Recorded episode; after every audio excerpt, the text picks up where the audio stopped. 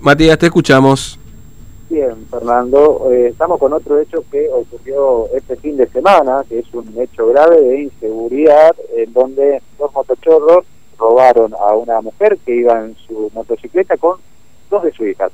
Una de ellas de dos años, que terminó cayendo a la calle junto con su madre y junto con su otra hermana, luego de este ataque de motochorros un semáforo en la esquina del Club San Martín, Bosch y Pacífico Escocina. Estamos justamente con María, quien iba en, la motocicleta aproximadamente a las 21 horas cuando eh, fue víctima de este hecho de inseguridad.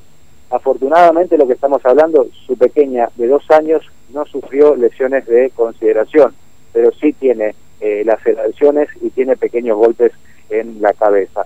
María, muy buenos días. Una forma de decir, porque nos contabas que todavía como que no caes en lo que te pasó el fin de semana. Todavía.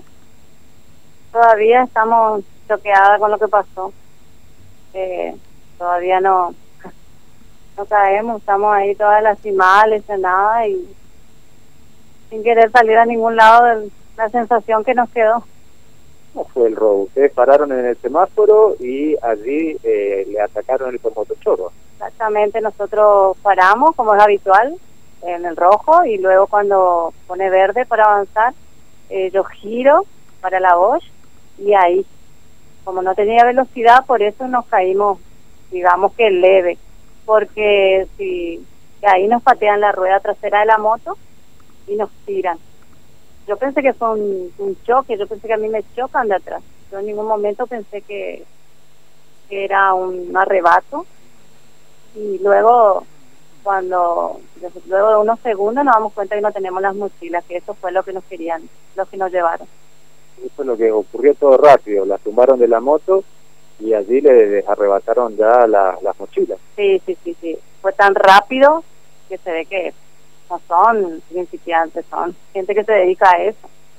Y nos arrebataron la mochila y a toda velocidad, doblan en la O'Higgins un chico que nos quiso ayudar en un auto los persiguió, pero ya se le perdió. Eh, gracias a la gente vecina que nos, que nos ayudó en el momento, agarrándola a mi bebé y eh, ayudándonos, fue que pudimos saber más datos de, lo, de las personas. ¿Saben en qué moto se, se, movían? Según la, la, la testigo, es una Wave roja se movían los motochorros. Y que estaban al lado nuestro en el semáforo, es eso lo que ellos vieron. Eh, María, usted tiene lastimaduras en, varias partes de su cuerpo, eh, su otra hija eh, también, pero su preocupación mayor fue su beba de dos años. Sí, ella fue la que, que entramos en pánico por ella, por, por Bianca, porque es la más pequeña y aparte de no tener casco, su cabecita está ahí ¿Y ahora qué tenían en la mochila, María? Eh, documentaciones, mi documento, carnet, que por suerte puede dar de baja, me costó, pero como hay tantas compras virtuales que se hacen y entonces mucho fraude, entonces le dimos la baja, la línea, todo, el celular, eh, dinero, y en fin, cosas que por ahí no me acuerdo ahorita ahora, pero su denuncia la hicieron ya en la policía. Sí, ya, está hecha la denuncia. Recetas también que tenía, carnet que tenía, todo ahí. Y ahora tengo que ir a pedir a la policía para poder, constancia para poder iniciar de vuelta los trámites para DNI y todo. ¿Cómo sigue después eso? Cuando decías que tenías miedo de salir a la calle. Ay, sí, me salgo caminando, ahora me voy y ella no sale más. Mi otra hija temeroso también no quieren salir a ningún lado por la inseguridad. ¿Miraron alguna vez que le iba a pasar eso? por eso te digo, nunca me imaginé que le iba a pasar eso. Y, eso es para tener en cuenta la ciudadanía, que no se puede andar con mochila, con nada, sacar un celular a la calle menos. Eso que nosotros ni, ni teníamos el celular en el momento, pero igual, ellos se sacan al azar a ver si si algo encuentran que les sirve y si no, tirarán por ahí, no sé, o queman, puede ser que quemen las documentaciones como para que no haya evidencia. Ya, muchas gracias. No, no, no sé.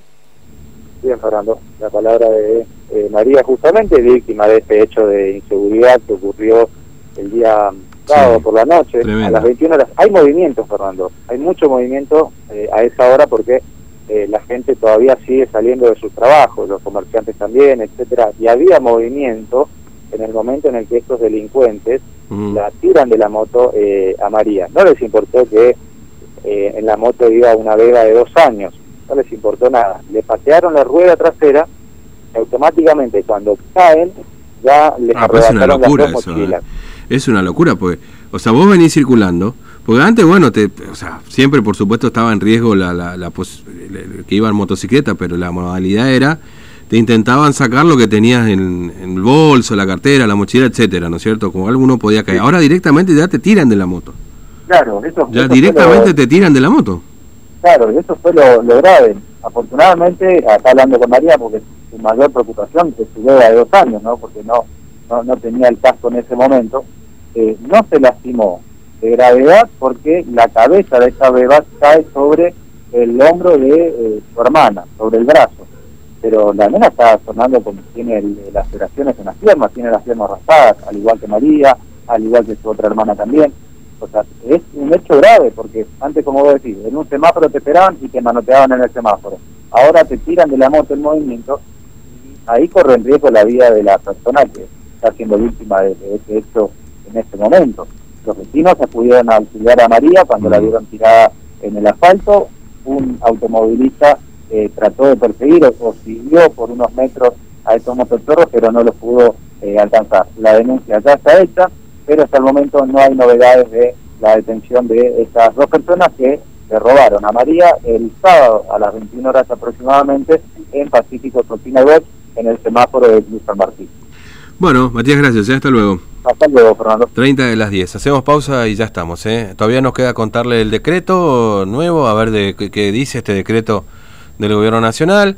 Después, bueno, este, del rompe cuarentenas, todavía no hablamos tampoco, nos quedan temas pendientes, ¿eh? Son las diez y media de la mañana, por supuesto, sus mensajes. 32